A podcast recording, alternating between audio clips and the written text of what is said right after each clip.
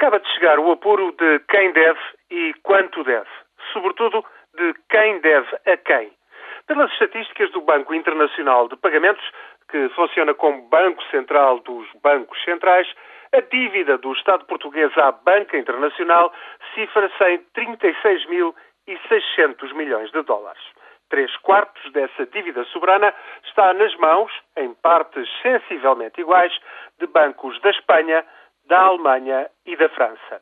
Depois, outra dívida ainda maior, a dívida privada de empresas e particulares que ascende a 124.400 milhões de dólares.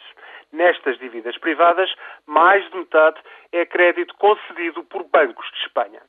São estes, pois, os principais credores à espera que o resgate financeiro de Portugal, patrocinado pelo Banco Central Europeu, União Europeia e FMI, salvaguarde os seus créditos. Depois das eleições, Portugal vai passar a alinhar um governo de centro de direita. Passa a integrar a maioria política na União Europeia. À esquerda, centro-esquerda, entre os 27, sobram a Grécia, Áustria, Eslovénia, Chipre e Irlanda. A Espanha ainda é governada por socialistas, mas vai por certo guinar à direita nas eleições do início do próximo ano. Seja da direita, seja de esquerda, qualquer governo europeu sabe, no entanto, que o caso da Grécia está a complicar tudo. Atenas vai receber ainda este mês mais financiamentos de emergência para evitar o incumprimento de pagamentos.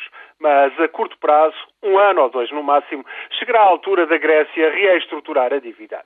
Alguém terá de arcar com os prejuízos e nem todos os credores serão reembolsados na totalidade e muito menos nos prazos acordados. Pelas estatísticas do Banco Internacional de Pagamentos, vai sobrar para a banca comercial da Alemanha, da França e também dos Estados Unidos. Entre nós, por sinal, o BCP tem por lá um grande bico de obra com mais de 5 mil milhões de euros acumulados em dívida pública e privada. Uma bancarrota grega terá consequências negativas sobre o sistema financeiro europeu. O Banco Central Europeu já assumiu de facto parte dos riscos, mas a instabilidade que a Grécia ameaça em toda a zona euro pode arrastar países como Portugal. É este um risco que o novo governo tem de contar e contra o qual muito pouco pode fazer.